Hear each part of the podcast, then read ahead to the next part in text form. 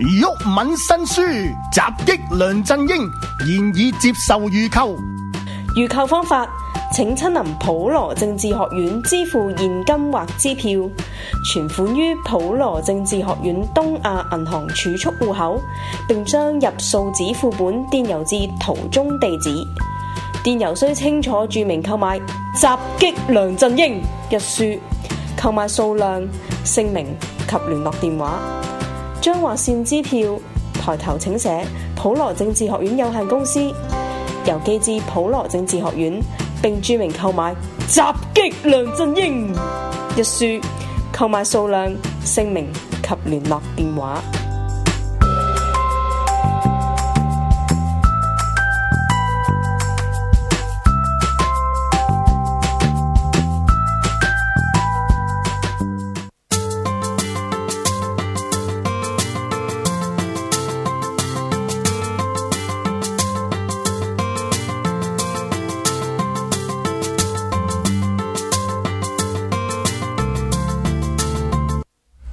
Hello，大家好，歡迎大家收睇《香港製造》。喚醒香港情懷。係啦，我哋而家 將個 slogan 咧，一人講一句，咁樣冇錯最勁好啦啲㗎。啊係啦，不過咧今日係非常之熱鬧嘅，因為咧都有我哋兩個啦，有我 Tony 啦，同埋阿 Jeremy Jeremy 喺度嘅。咁啊，基基同埋八神咧，就八神就應該忙緊佢啲學校啲嘢啦，係就啦所以就誒、難即係難抽空出席到啦。咁啊，基基就又係工作在身啦，所以就嗯都出席唔到住嘅，係啊啦、亦都唔緊要啦，有我哋兩個都夠晒噶啦，其實都。啊都幾開心啊！係啊，但係我哋做嘅節目日子都唔係剩翻好多時間啦。好似應該拉屎三集啊嘛，跟埋呢跟埋呢集就拉屎三集啦。啦，係啦。其實我哋不斷咧都有預告同大家講，我哋拉屎嗰一集咧係有外全外景嚟嘅，係即係誒拍得誒，即係有八神呢個導演喺度喎，大佬，咁係係係梗係拍到最正嘅畫面俾大家睇啦。佢而家仲努力咁樣剪接緊，可能加加好多 effect 落去添啊。係真係係，各位聽眾有件事要宣佈嘅。係啦啊今日咧就係阿 Tony 哥咧就係咪仔啫？ Tony 哥咧就牛一嘅，哇咁咧就決定呢個時間咧唱一首好勁嘅生日歌俾你聽係啊嘅。大家有好喂好啊咩？一、二、三，Happy birthday to you，Happy birthday to Hey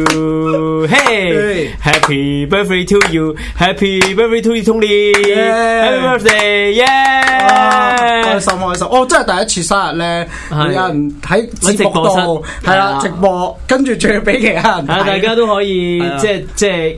誒恭喜下佢啊嘛，係咁啊樣，仲要喂你係歌手嚟喎，唱俾我聽，即直作俾我唔喎。係呢首呢首好經典啊！呢首呢呢首係 Happy 啊，唔 Birthday 係我中意英文版多啲啊。如果你唱呢首咪英文版咯係啊係啊如果受俾男生嗰啲咧，就我都 OK 嘅，心意嚟嘅。多謝多謝大啊係家。啊咁知我生日嘅就有咩有咩生日願望啊？生日願望唔講得喺個鏡頭，啊就唔可以成真嘅。咁有咩樣誒誒，即係唔想成真嘅嘢想講啊？誒唔唔係，我有一一樣嘢要講嘅，即係大家開開心心啦，和係和諧諧呢係最緊要嘅。開開心心和和諧諧係啊，最緊要我可以快高長大啦，係 咪仲有一高嘅話，咁係就好啦，係啦。咁我哋誒係咯，剩翻嗱，剩翻三集到啦，做埋。咁我哋都諗一啲比較特別少少嘅 topic 同大家講下傾下係咁咯。我哋係，都今日係誒主要 ờ, topic 係關於圍繞住一班肌肉男嘅，肌肉男啊係啦，點解呢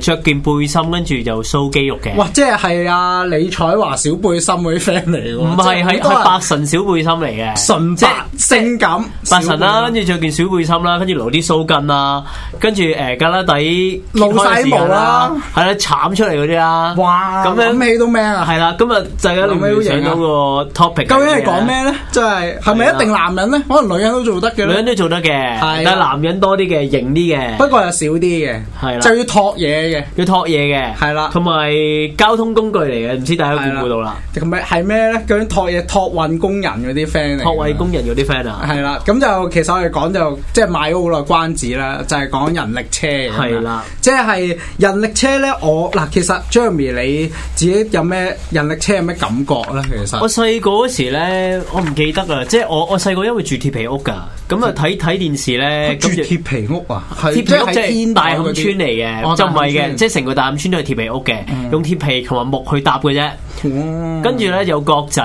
知咩叫角仔啊？我唔知唔知啊喎，唔知啊即係即係分兩層嘅，跟住係誒誒有條梯行上去，有個少少秘密基即地係嗰咪啲係叫全角部自仔己啦搭。噶嘛？呢啲係啊係啊係啊！喂，咁我想問搭一間鐵皮屋咧，要幾耐時間？哦，我真係唔知未搭過。因為我我我我對即係我聽就聽得多咧，但係其實你話真正嘅，我係未冇乜點樣去接觸過啊，或者其實冇人冇乜人身邊講過呢一樣嘢咯。係啊，我細個就脱皮屋咯，脱脱皮皮屋屋跟住係就咁咁嗰時啲街坊都好熟嘅，因為得兩層嘅基本上，即係樓下嗯即係啲一層嗯鄰里都好好嘅啲鄰里好好即係嘅，有人情味啊係啊係啊。哦咁啊咁啊之後就拆晒啦。我以前住嗯鑽石山嗰扎叫大磡村啦，鐵皮屋嗯即係即係誒誒著住拖鞋誒西瓜褲背心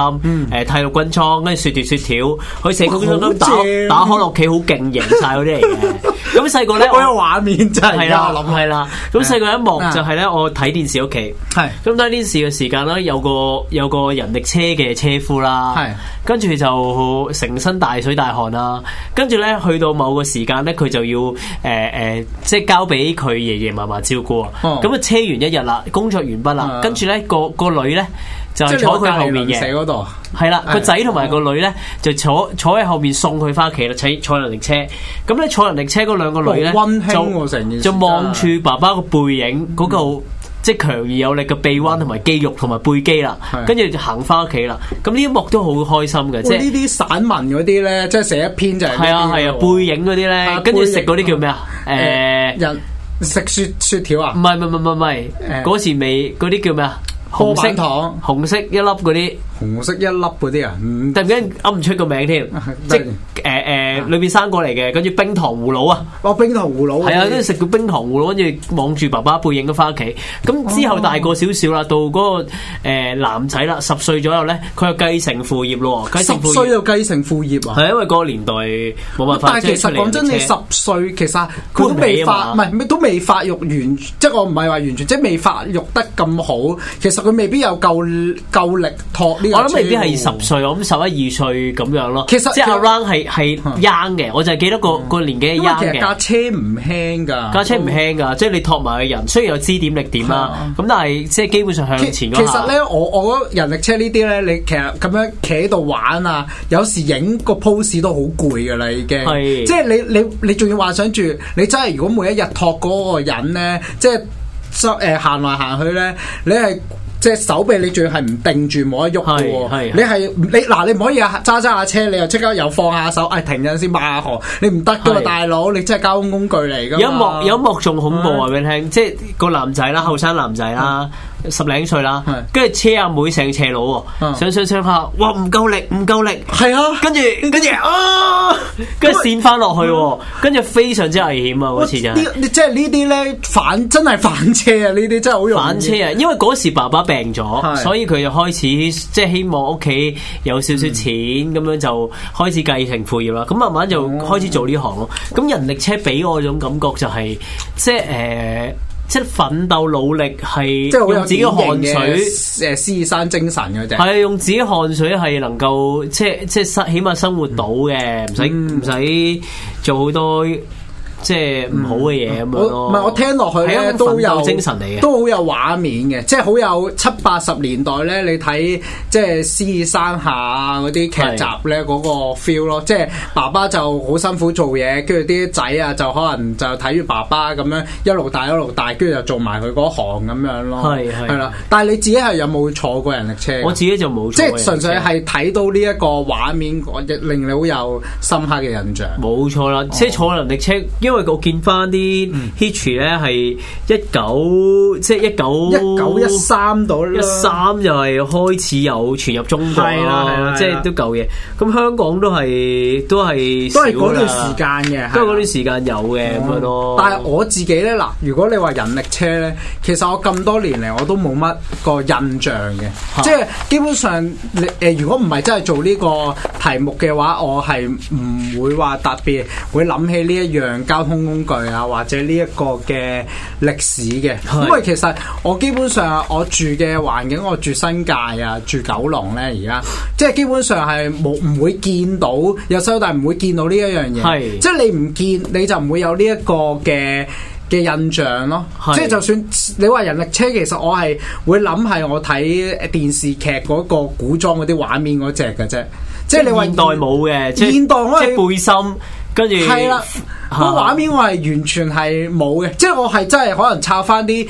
資料啊，睇翻啲新聞啊，我先有啲即係有個印象嗰只咯。其實，所以其實對我嚟講，我又未搭過啦，係未真係未見過添喎。直情係即係我係睇電視，即係如果你電視劇有嘅，我咪睇到咯。電視劇冇嘅，即係同埋講真，現在而家我哋睇新聞都唔會冇一部人力車嘅消息嘅，係所以。我嘅認知係基本上係零嘅，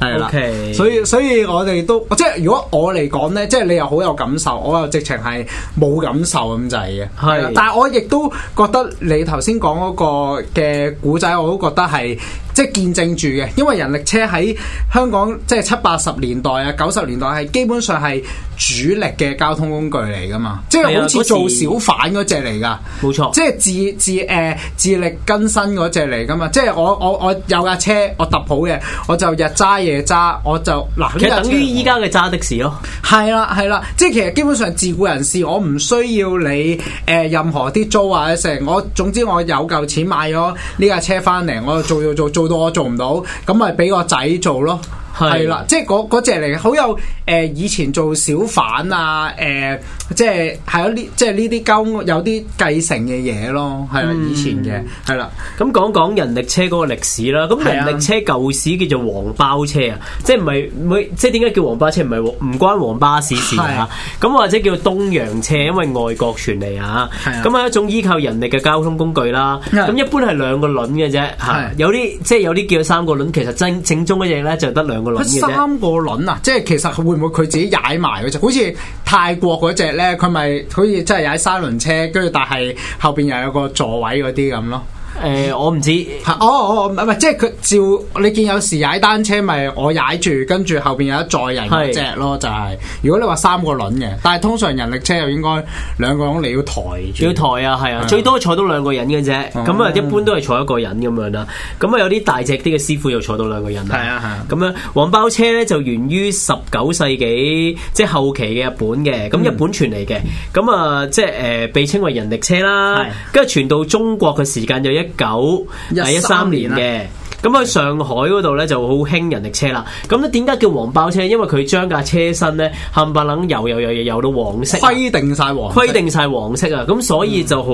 即係名正名正言順嗯啊咁啲樣叫做黃人包見車咩啦。咪見咩咯，我覺得。但我又會諗點解會黃色咧？會唔會係因為顏色鮮豔啲，易見到啲啊？即應該係啦係車土啲咯，可能就我覺得係啦係啦，但係而家我哋嘅人力車就唔係呢只顏色噶咯喎依。家咩色㗎？而依家家我睇嘅就係紅色嘅，係紅色嘅車身啦，跟住就綠色嘅嗰啲瓦遮頭嗰啲接嗰啲帽咁樣俾你咯，係啦。咁因為而家你都即係而家嘅人力車都唔係多常見噶啦，即係再唔會話可能好 colourful，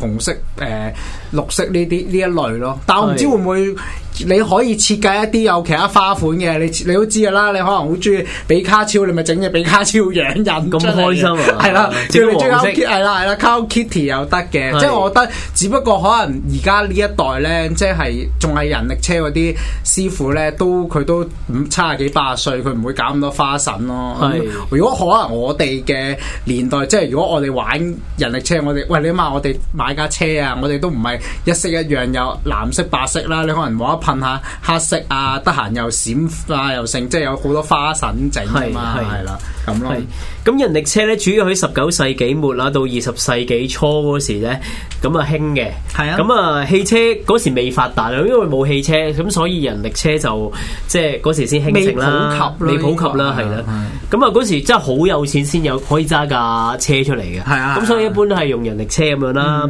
到二十世紀後期啦，咁啊即係開始有啲叫做誒三輪車啊，同埋嗯機動機動機動添機動三輪車啊。咁即係開咧，始即取代係你咗可人以力車踩啦。嘅，一係咧就電電，硬硬即係係啊係啦電單車嗰只咯，咁你又 OK 咯。係係啦啊，而但係我因為而家你二十年誒、呃世紀之後咧，好多嘅你科技都發達晒咧，即係你好多嘅車車廠都出咧，其實你而家呢啲可能你人手製啊、揼啊嗰啲咧，其實你可能個生產量都低冇嘅低係啊即係冇佢哋。你話嗱，你可能一你一個人，你一日可能整咗架車啫，你你可好啊能快喎，一日整咗唔係唔係，即係即係人力車，即係可能你又要搞呢搞落，你人手。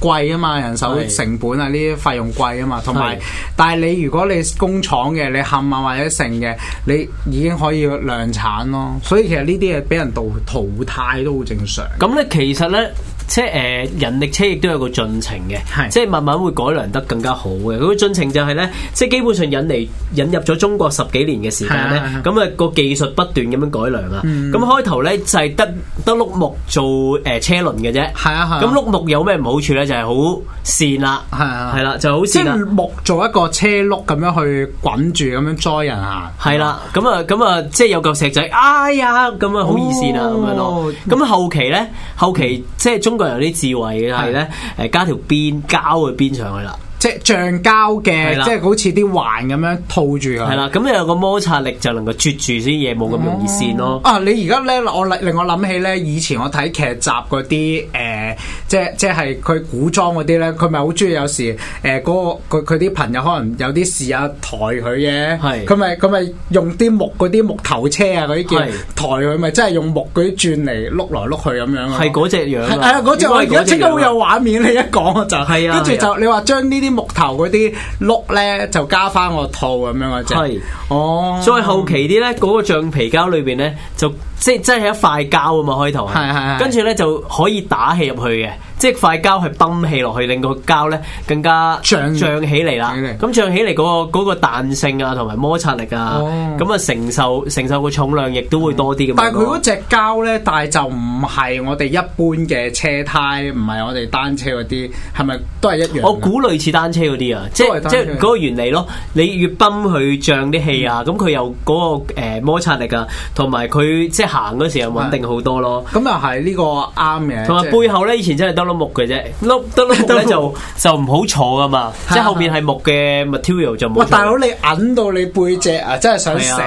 啊！即係你當你自腰骨痛己誒瞓木板床一樣嚇，咁只係坐喺度嘅啫。都冇話木板床嗱，木板床已經唔舒服。你因為你嗰嚿，你好似咧古裝嗰啲咧木嗰啲枕頭嗰啲咧，係分到分禮頸真係。咁後期係啊點樣整到舒服啲咧？就係、加塊膠墊同埋下面咧，誒、誒坐嗰位置加個軟墊係啦軟墊同埋一個彈弓啊，令佢坐嗰時摁下摁下咧有啲舒即係舒適好多啊嘅。同埋佢個而家咧啲木頭，即係唔係唔係木頭車，係誒人力車咧，佢下邊嗰個軟墊嗰度係可以俾你擺啲嘢噶咯。係啊即係咁其好啊實你係都方便，即係我覺得有啲嘢咧，你要開始有啲嘢要誒、呃、與時並進啊！即係你點樣將一架木誒、呃人力車咧，即係貼近翻現代少少，即係你點樣可係能將佢誒哦，你又載到人之餘，亦都可能方便，因為你諗下你坐誒呢啲而家人力車嘅，你可能嗱古時我唔係話古時嘅，即係你可能七八十年代去到我哋而家嘅，我哋都可能袋啲嘢啊，即係有背囊啊係，或者可能有袋嘅，咁你擺邊咧？擺側邊嘅有機會有機會跌，咁你最好就擺喺個誒、呃坐嗰個位下邊嗰度，你整個位出嚟方便擺嘢，咁咪舒舒服服咯。係係咁最好嘅咧，咁咧人力車咧，你唔好以為就係得誒誒黃昏嗰段時間好晒先係人力車嘅，係基本上佢後期咧，因為個人力車加咗誒燈啊，加加燈燈咧就可以誒誒做埋晚市啊。喂，盞燈係擺喺邊啊？誒車頭車頭，喂，車頭燈喎、真係。唔係佢，因為貨個貨個貨個司機嘛，貨個誒誒誒工人，嗯即係佢佢叫咩哦啊哦？即車係夫誒、呃人力車夫，係啦，嚟拉噶嘛。嗯咁所以個盞燈咧，基本上一定要放喺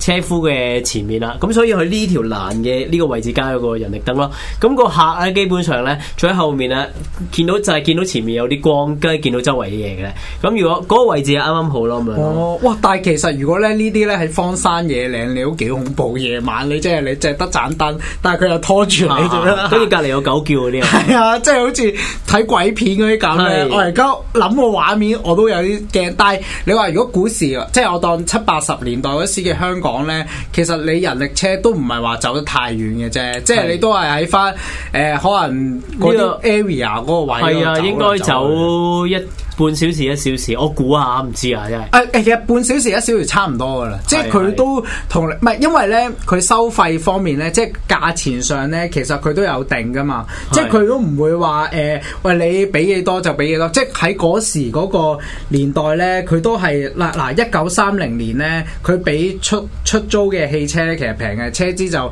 十分鐘一毫子，即係十分嗰鐘一時毫個年代啊子，，我即係計1930時年間嘅。係啦，半個鐘有兩毫子，一個鐘咧就三毫子。如果一個鐘以上咧，就每個鐘頭計你嘅。就咁樣咯 OK 即係其實嗱，如果你話一毫子，你話嗰時嘅年代係食到啲咩咩叉燒飯啊，定雲吞麵，其實係寬係係 O K 嘅喎，即係都係係有錢人先即係依搭得嘅家依家即係四都啊成四啊卅蚊，零四啊最平都四啊蚊食餐飯啦，係喂咪你？諗下而家搭的士啊，你都係廿二蚊，即係一起標啦起標你過嗱，我當你可能唔係咯，起標咁其實佢同你差唔多一起標已經四廿蚊喎，啊即係唔會無神神搭咯，以前個人力車嘅時候。係啦，啊因為人力即係其實你搭得任何嘅交通工具咧，喺嗰時嘅年代咧，你都係有翻咁上下，即係你都要你使諗下錢你嘅諗下，你好似七十而家房客，即係以前嗰啲係私生下嗰啲，喂，每一蚊每一毫子都要計住，你諗下食飯又要制水，跟住又又要計下啲米，你搭架車大佬你十分鐘，即係俾着可能嗰時嘅年代阿爸媽叫你，喂自己行啦，做下運動啊，或者叫你誒走多啲啦，身體好啲嗰啲咯。係哦，係啦，就唔會話真係咁容易輕易搭。同埋你諗下，如果一家大細，你而家一架車坐得坐得兩兩個人人嗱一家大細，以前你諗下個年代七八生生七八個啊乜七八個嘛咁，你租四架車，嗱四架車你而家十分鐘，喂四毫子四毫子啦嘛，養到一家人食飯啦，我晚係基本上，所以唔會話咁即係輕立亂易搭嘅俾你搭車咯，即係你諗下 B B 計唔計數？嗰、個嗰時嘅年代應該係計數嘅，我估都係當人頭計咯，係即係唔會好似我哋而家咁話，誒、三歲以下又唔計啊，誒、唔知誒唔、過幾多零米又唔計咁咯，係係啦係。所以其實都係貴以前嚟講係貴嘅，所以以前點解你話養活到一家人呢係有原因嘅，係即係你樣樣都係咁易起標。喂，你諗下十分鐘你已經一毫子兩毫子，其實你好好賺，好易賺。 O K，係啦咁咧人力車咧，基本上嗰陣時間係一個即係誒誒專業嘅象徵啦，象徵嚟嘅。點解咧？因為要攞牌。哇！咁咁呢嗰個牌真係難喎。咁啊，問過初年咧，上海人力車公司經營咗咧，咁啊，主要成即即有人成立咗一間人力車公司咧，啊即唔係係自己揼架車出嚟，咁你又跟住做得啦跟住就做得啦，唔係嘅，基本上有即係好似小販咁。要咯，你都唔係話就係咁啦揼完就得，一定要攞翻個牌照先得嘅。咁咧，你如果你自己買咗個人力車翻嚟咧，就要向租界當局咧就登記登記買牌照嘅。咁啊買咗個牌翻嚟先能夠揸嘅。咁咧之後就佢誒、呃租俾中國嘅中中間商啊，係咁啊再誒、呃租俾車夫嘅係，即即有幾浸嘅。首先個間公司啦，跟住中介人啦，跟住先車夫嘅。哇！咁所以嗰嚿錢嗰時年代都幾咧多嘢搞咯喎，已要經有三浸錢嘅啊嚇係啦，即係你要。俾好似咧抽佣嗰啲咁，即係係嗱，啦你而家有架車咧，就嗱呢架車唔係真係屬於你嘅，嗱你要用咧就俾翻可能三蚊我，跟住呢度又要俾翻幾蚊，跟住你實質你要揾十蚊咧，其實實質可能袋得嗰三四蚊，係其他你都要誒、呃分翻啲俾人咯，就咁。咁到二十世紀開始啦，咁嗰啲公司越嚟越多啦。咁嗯即係越嚟開越多始咧。中介係同啦埋，中介同埋做誒車公司，即哦做係車公司係 sales，sales，sales 又多，公司又多啦。咁開始誒，即係嗰個登記咧就開始有競爭啦。哦咁咧誒，咁人造車嘅技術咧亦都好咗。咁係但係咧誒，因為多嘅緣故啦，嗯咁多嘅緣故嗰個價格就下落咗啦。係咁誒公司買一架人人力車啊，租出去一個月啊，誒就能夠翻本嘅啦，咁樣咯嗯哦。咁因此咧，即係呢個行業咧，嗰陣時咧都幾好揾嘅人力車呢個行業啊咁樣。但係其實咧，嗱，如我補充翻少少啊咧，即係其實你話好多越嚟越多中介啊呢啲整車咧係，其實咧即係除咗攞嗱你攞一牌就係一個合理嘅交通工具啦。其實你都知嗰時嘅年代都有啲人即係偷雞㗎啦偷雞唔即係攞牌嘅係啊你唔攞牌嗰啲就好簡單，就叫黑車咯，係即係唔係話白車嗰啲啊，即係但係有時即係佢係即係呢個係冇牌嘅，佢又改個名就叫黑車咯。咁所以咧，其實嗰時嘅年代咧，即係黑車盛行起啦嘛。嘛。係其實你都好難估邊啲有牌，邊啲冇牌。即係你搭車嗰時，你都唔會無啦啦問誒、有冇牌啊，剩你都趕時間，你都搭噶啦。所以亦都令到呢啲嗰啲車夫啊，亦都興起晒咯。所以興起，但係其實都難撈啊，因為都難撈因為嗰時真係要俾陀地嘅，係啦係啦，同埋嗰時俾陀地都金㗎。啱啊啱啊，同埋佢哋咧，亦都即係做嘢嗰時咧，佢哋都又又又啱喎，佢哋有分翻兩班喎，即係好似我哋做嘢咁樣係咧，有早間，即係而家好似揸的士咁咯。即係其實人力車就好似我哋而家嘅的士一樣，即係咁普及，即係有啲可能你話八折的，有可能有啲誒泥鯭的咁樣，但係即係而家有啲你又可能真係買咗架車啦，即係買個的士牌咁你自己係自自己做生意租啊車係啦，但係即係佢都會分翻，即係做早晚間咁樣呢一類咯，就 OK 即係人力車其實嗰個歷史其實都都都都幾有趣啊嘅，我哋睇翻都係係啊